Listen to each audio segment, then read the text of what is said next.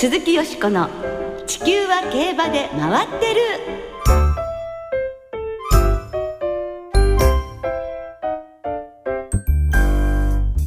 皆様こんばんは鈴木よしこです。お元気でいらっしゃいますか？地球は競馬で回ってる。この番組では週末の重賞レースの展望や競馬界のさまざまな情報をたっぷりお届けしてまいります。今日も最後までよろしくお付き合いください。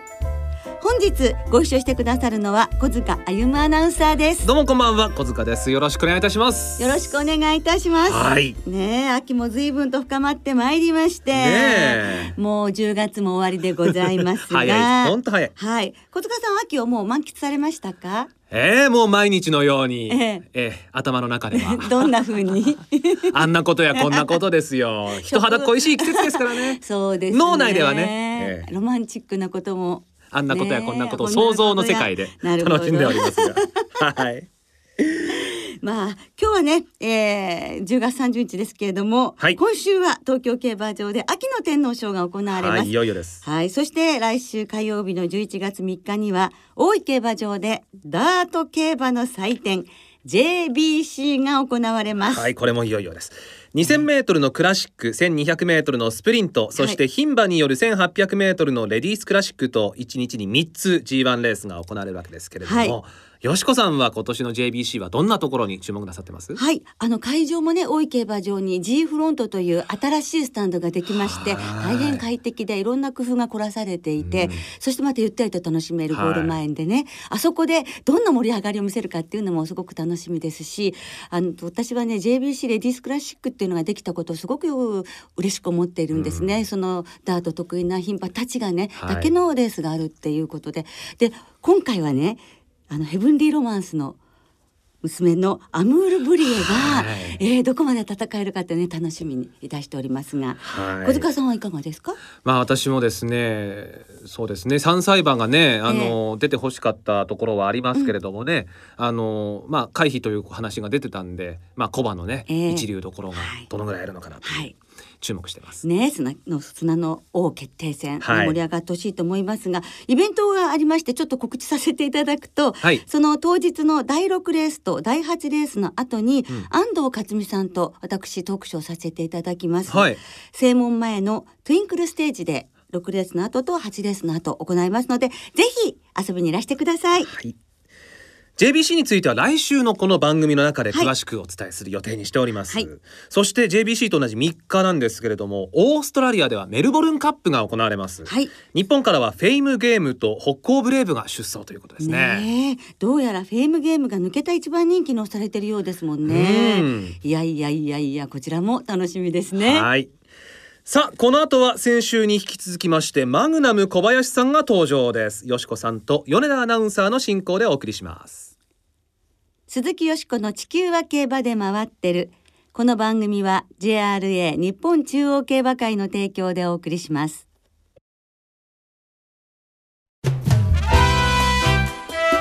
鈴木よしこの地球は競馬で回ってる。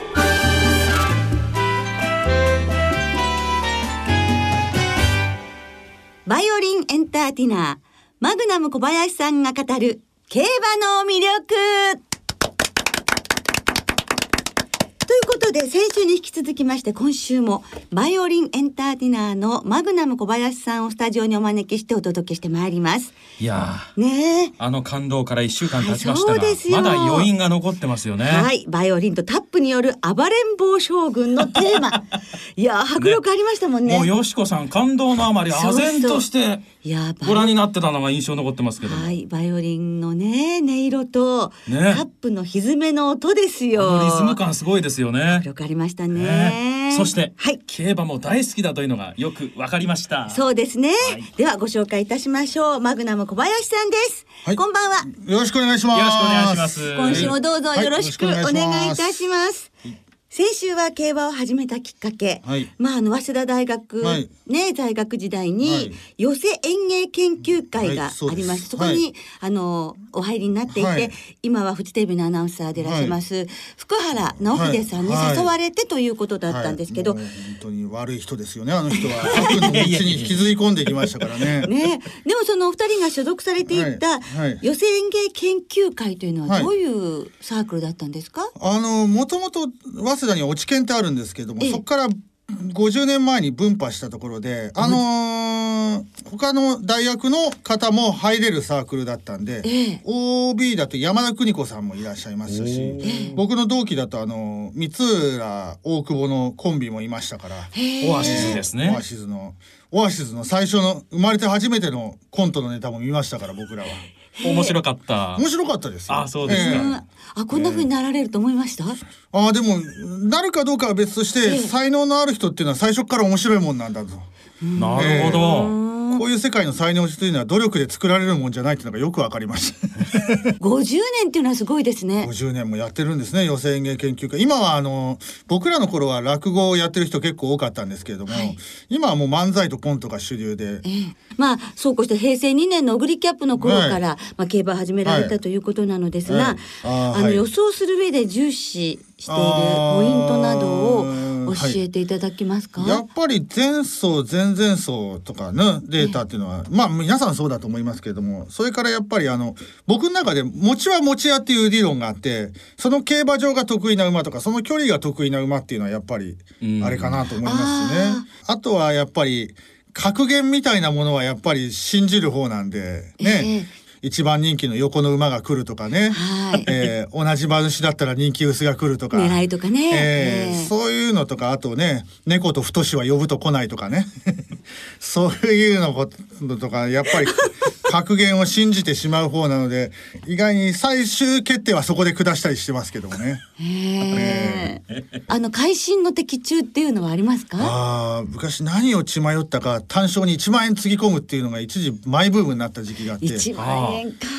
例えば当たりで言うと。それこそライスシャワーの菊花賞と天皇賞の春ですか。あああれはだって一番人気じゃないですからねそうですね。いずれにしても2番人気、ええ。だから、ええ単勝だってそういう買い方をしたら相当な迫力ですよ心の中では。そういう馬がね4コーナーで上がってくる瞬間耐えられないですよもう。続々を超えた興奮。上がってくれば耐えられない興奮ですけどもずるずるっといった時には、ええ。ええ。それ1万円持ってるわけですもんね、えそのなんか膨らんだお金をええ。何にお使いになったか覚えてらっしゃる、使ったんですか？あでもあれは買いました。あのよくスポーツ新聞が今でもやってんのかな？翌日あのあの写真をパネルにしてっていうのは、はいええあれ買いましたよ。ああ、ええ勝ち馬の写はい、真。あれうちにだからありますよ。ライスシャワーライスシャワー二つあるんじゃないですかね。えー一応眠ってますけどもありますちゃんと。ああ思い出ですね、え普段レースはどのようにご覧になってらっしゃるんですか？そうですね。我々の仕事だと日曜日の昼間って大概仕事に行ってるんでうん。あまりテレビで見られテレビテレビとかほその本場に行って見たりとかっていうのはなかなかないんですけれども、はい。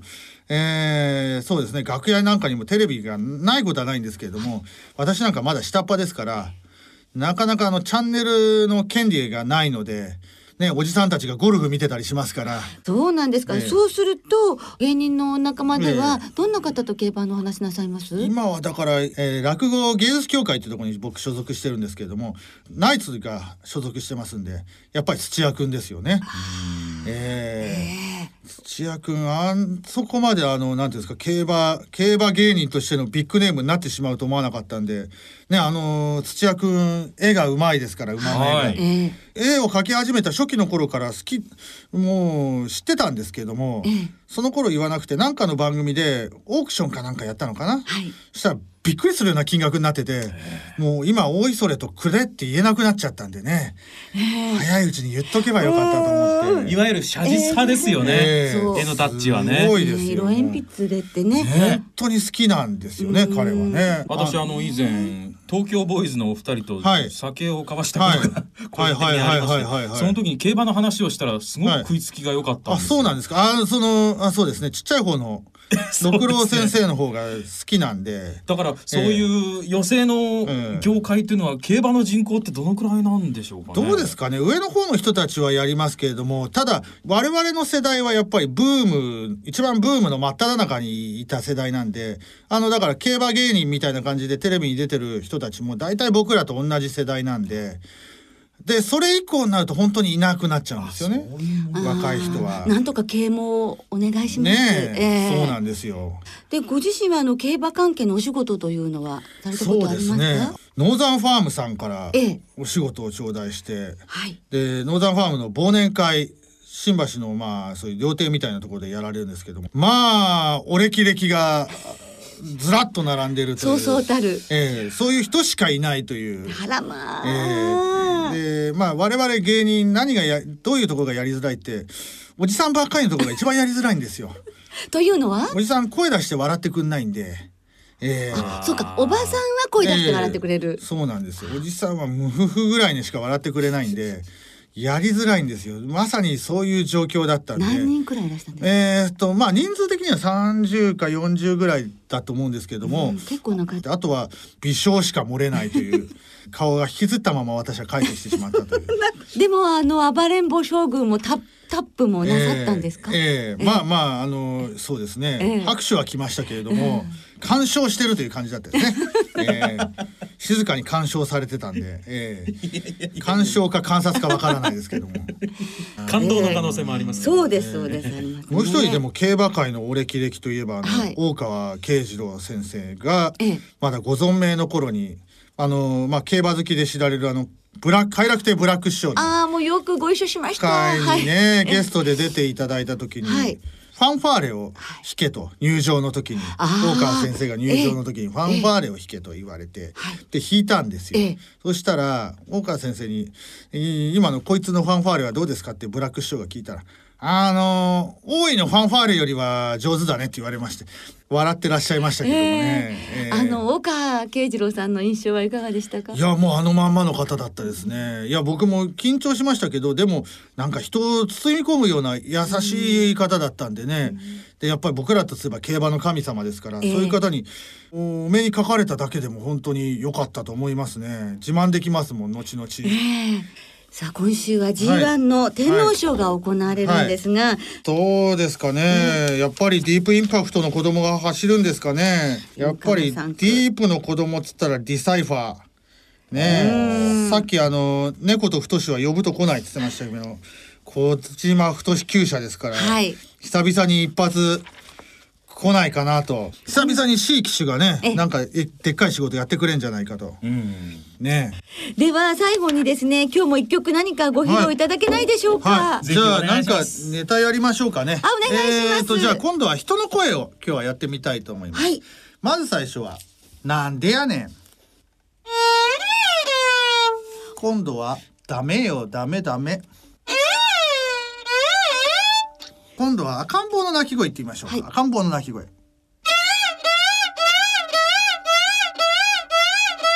さあ今度は双子言ってみましょう。今おぎゃま双子。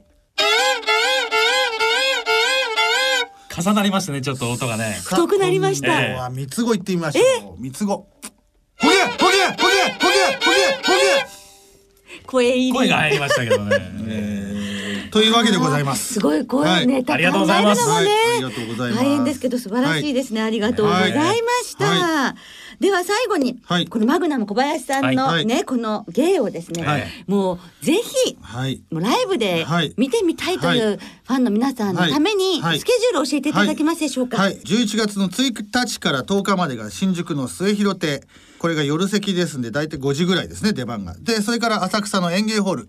11月の11日から15日、えーこれは12時台ですね。確か。はい、あとは12月の1日から5日がまた浅草の園芸ホール。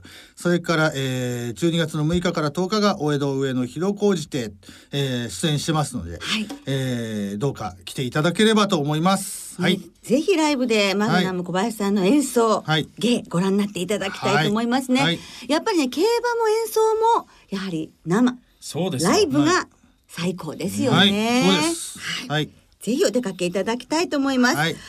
はい。あの本当に2週にわたり貴重なお話楽しい演奏、はいありがとうございました。ありがとうございました。そしてこれからも競馬ぜひ楽しんでいただき、はいはいそしてそして世界一のバイオリンエンターテイナー目指して頑張っていただきたいと思います。はいありがとうございます。本当にどうもありがとうございました。ありがとうございましありがとうございました。鈴木よしこの地球は競馬で回ってるここからは週末に行われる重賞を展望していきます。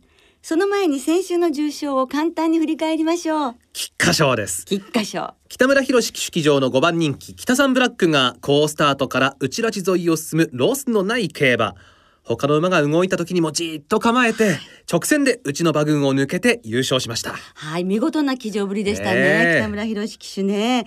北三ブラックは皐月賞ダービーに続き追加登録料200万円を払っての出走でしたがうん。よかったですね。ね。出走して。そしてそしてそしてオーナーの北島三郎さんははい。12度目の G1 挑戦で初制覇しかもそれが伝統ある菊花賞ですからねね。はい。表彰式の後、公約してらした大ヒット曲、祭りの一節を歌ってくださいましたね。替え歌で。嬉しそうでしたですねねえ北三祭り。これが競馬の祭りだよ。よかったですね。本当に聞けて嬉しかったですよ。ええだってさどんなホールに行ったってうん聞くことのできない、ただ一回のあの歌い上げだったんですよ。ええね聞けた私たちは幸せだったじゃございませんか？馬券外れてもなんか良かったですそうですね、はい本当に良かったなと思える菊花賞でしたね。一方富士ステークスは4番人気のダノンプラチナがスタートで出遅れ道中後方待機策。馬場の外目を一直線に伸びて去年暮れの朝日杯フューチュリティステークス以来となる勝利を挙げました。メンバー唯一となる上がり3ハロン32秒台の末足を発揮。金量もね味方にしましたよね、はい。次走はマイルチャンピオンシップへ向かう予定ですそしてこれだけの足が使えたのだから今後が楽しみと語った海老名正義騎手はこの勝利で24年連続重賞制覇を達成されました。これもすごい記録ですね。ねえ24年間毎年重賞勝ってらっしゃるってすごいことですもんね。すごいことです。さあ、はい。よしこさんの予想はどうでしたでしょうか？はい。本命ミューゼエイリアンですね。太鼓が北サンブラック。そしてリアファルも糸入れてたんですが、んゴール前200メートル一瞬この3頭で決まるっていうシーンがありましたありましたもう震えました。はいはい。富士ステークスはロゴタイプでね、残念でしたけれどもね。はいはい。がまあ今週頑張ります。またはいはい。その今週は土曜日東京でアルテミスステークス京都でスワンステークス日曜日東京で G1 天皇賞秋が行われますまずは東京芝 2000m の秋の天皇賞を展望していきましょう。では今週もレースのデータをチェックです。ようこそここへ。くくくく秋の天皇賞の過去10年のデータをご紹介します。一番人気の副勝率は8割と優秀。3連単の平均配当は18万7000円。人気はばかりじゃ気まぐれヴィーナス。年齢別に見ると3歳馬の副勝率が3割3分3厘。4歳馬が2割5分。5歳馬が2割3分と年齢を重ねると副勝率が下がっていきます。そして何より内枠有利。特に7枠8枠の苦戦が目立ちます。というわけで内枠に入った3歳馬が私の青い鳥。狙いはやっぱしアンビシャスだべさ山本でした。ああ、これわかりますか？桜田純子さん。そうです。クククク。アンビシャスでしたね。ねえ。でも私の青い鳥って普通に読んでますよね。若くてわからないんですよ。どうでしょうか、ねえ、はい。まあ桜田純子さんが登場しまして、はい。アンビシャス。狙いはね3歳馬ですね。はい、えー金曜日正午時点で東京は天候晴れ芝ダート両馬場。で日曜日天皇賞当日は曇り時々晴れという天気予報になってます、よかったですねお天気でね。はい。さあ天皇賞、はい。はい。よしこさんはもう待ちに待っておりましたよこの瞬間を。待ちに待っていた。はい。2011年、はい。リサイファが子馬だった頃の写真を小島太調教師から厩舎のねところで見せていただいた時になんて品のある素晴らしい駒かしらと思ったら父ディープインパクト、はい。母の父とバイミレニアムと聞いてもう胸が躍ってキャーこの馬を絶対ずっと応援していくわデビューしたらと思ってからですね6年近い日々が経ってるん ででようやく本当にディサイファがあの G1 制覇の大きなチャンスを迎えています、去年は天皇賞をぶつけましたけれどもね2桁着順に終わりました。でこれで終わっちゃうのかなって小島太調教師は思われたそうですけれども今年になってもまだまだたくましくなっていくということで去年のあの秋もまだまだ良化する途中だったんだっていうことなんですね。今精神的にも強くなったということですから。ねえディサイファーあの毎日王冠のゴール前前を見ると本当に新しい魅力進化を感じるのでディサイファーの G1 制覇応援する会の会長自称。はい。非常に熱く燃えております。いやい。やいやはい、はい。でディサイファー単複ですよね、うん。そして、えー、1番から8番ダブリーデー、はい。12番ダービーフィズ。えーそして牝馬15番の湘南パンドラ。16番イスラボニータ。17番スピルバーグ。これは5点になるんですが、ええ。でもね私が馬単にするとまた普段やんないことやんない方がいいじゃないですか。ですから馬連で5点にします。はい、はいさあ小塚さんは？まあやっぱりこの東京の2000メートルですから内枠はいいと思うんですが、そうそういいとこに入ったでしょ？そうなんですよね、はい。最内枠リサイファー、はい。でもこれで結構人気になっちゃうんじゃないかなと思いまして、ああそうですえね、ーだちょっと人気ないところだとはい。ラストインパクトあ。が面白いんじゃないかなと思いましてね。それはかなり面白いんじゃないかと思うんですが、さあ皆さん参考になさってください、はい。続いてスワンステークスを展望していきます。芝 1400m の G2 です。一着馬にはマイルチャンピオンシップへの優先出走権が与えられます。さあこちらもデータチェックです。スワンステークスの過去10年のデータをご紹介します。一番人気の副勝率はわずか3割。3連単の平均配当はなんと41万5000円。本命堂は悲しみ本線日本海年齢別に見ると4歳馬の副勝率が4割3分と断然。また一昨年去年と3歳馬が連勝中で若い馬の活躍が目立ちますよお母さん。そして枠別に見るとなぜか6枠が3勝2着3回と大活躍。先生先生それはアルビアー。ノ山本でした。平成生まれのアナウンサーにはい。これをやらせますかと、ねえ。ね船山ディレクター、はい。ね。でもいやよくできてますね。これはね森雅子さんね。森雅子さんでしたね。はい、アルビアーノでしたけれども。はい。金曜日正午時点京都は天候晴れ芝涼ダートややおも。土曜日京都は曇り時々晴れ。日曜日ちょっと雨が降るみたいですが、はい。まあ、スワンステークスは土曜日ということです、さあこちらはスワンステークスはいかがですか、はい私はあの NHK マイルカップでも大いに頑張りましたよねデータと一緒です。6枠11番のアルビアーノから行ってみたいと思っております。はい。小塚さんは？私はオメガベンデッタはい。慶応杯で3着ありますから、このはい。専4でもええ。きっといい走りをしてくれるんじゃないかなとうん。思っております、はい。はい。さあそれではあリスナーの皆さんからの予想もご紹介しましょう、お願いします。シャークタケさん JRA の天皇賞秋のテレビ CM の最後に登場するアイテムは木目のパネルに JRA のロゴマーク。はい。パネルを和訳すると板。はい。ならば天皇賞秋はイスラボニ板から生まれんワイルで勝負だと。府中の風の子さん、今年の天皇賞秋のお施行日は11月1日。あのサイレンス鈴鹿の命日から17年経ちますね。17年ね。そんな同じ日に同じ客室を持つ栄新光に騎乗する武豊騎手。はい。果たしてあの日と同じように大逃げを打って4コーナーで止まった時を動かすことができるんでしょうか？注目しています。はい。小遣いをもっと上げてくださいなさん。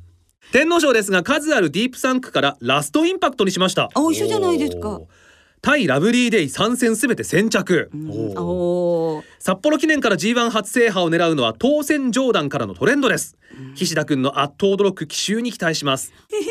ゴールドシッポさん。先週の菊花賞は2枠のブラックという簡単なサインを入れ忘れて万馬券を取り逃してしまいました。くくくそうだったんですよねスワンステークスは金量に恵まれた3歳馬アルビアーノ。天皇賞は京都大賞典を優勝しさらに安定感を増したラブリーデイを軸に穴馬も狙いたいですね。今週こそ万馬券当てるぞ！といただきました。はい皆さんどうもありがととうございました。来週はアルゼンチン共和国杯慶応杯2歳ステークスの展望を中心にお届けいたします。お聞きの皆さんの予想もぜひ教えてくださいね。お待ちしています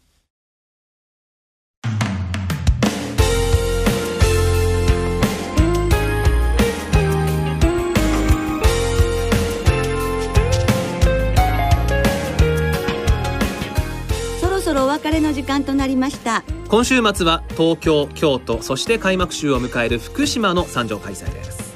天皇賞当日の東京競馬場には映画やドラマなどで活躍中の俳優東出正宏さんが来場されます。そして表彰式プレゼンターを務められます。ちなみに先週菊花賞の表彰式プレゼンターが俳優の山本浩二さんで、はい。奥様堀北真希さんじゃないですか、ええ。北さんブラック。あ来た来た来た。北村騎手。ええということは？来た来た来ただったんですね、はい。ということは東出さんの奥様はあんちゃん。はい。あんですよ。アンアンといえばアンドウッドロアでしょう。あアンリサイ一番。バーおお。やりましたね。後押し来ましたね。はい。はいありますか、アンは。まあ皆さん各自で探してください。あそのあたりは。いわかりました。はい最終レース終了後パドックでは天皇賞秋の優勝ジョッキーを招いてレース解雇トークショーも行われます。またこの日は記念入場券の発売もございます。そしてアメリカでは現地時間の30日31日に競馬の祭典ブリーダーズカップが行われます。クラシックには37年ぶりの三冠馬アメリカンファラオが出走します。そしてターフには今年のイギリスダービー馬で凱旋門賞も制したゴールデンホーンも出走するということで大注目ですね。ね見に行きたかったですね。では週末の競馬そして天皇賞秋存分にお楽しみください。お相手は鈴木よしこと小塚歩夢でした。また来週元気にお耳にかかりましょう。鈴木よしこの地球は競馬で回ってるこの番組は JRA 日本中央競馬会の提供でお送りしました。